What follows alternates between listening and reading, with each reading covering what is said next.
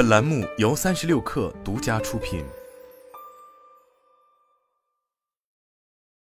本文来自 Tech 星球。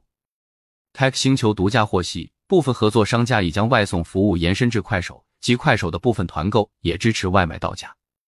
快手客服则表示，目前本地生活团购订单暂时仅支持部分肯德基和海底捞商品外卖外送。不仅仅是肯德基、海底捞，Tech 星球发现。快手内的一些烤肉店的团购套餐也标注了“外卖到家”的介绍字样，并表示支持即时配送。也就是说，拥有配送能力的商家正在快手内开展外卖服务。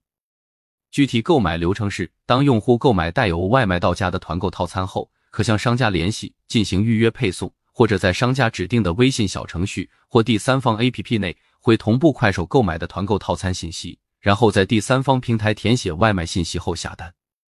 快手作为平台，仅提供商品展示和下单，团购套餐的配送服务由商家完成。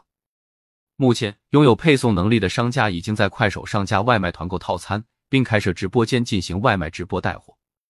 去年一月，界面新闻曾报道，顺丰同城与快手本地生活服务同城聚拼达成了业务合作，顺丰同城将为其外卖业务提供即时配送服务。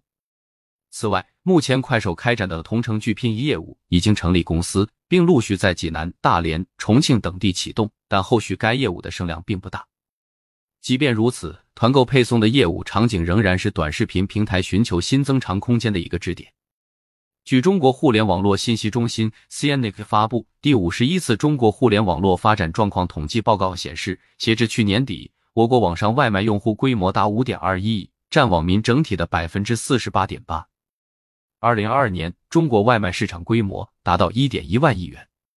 以外卖为代表的餐饮新电商已经发展为具有万亿规模的新业态，其中抖音、快手等短视频平台为代表的餐饮新营销渠道。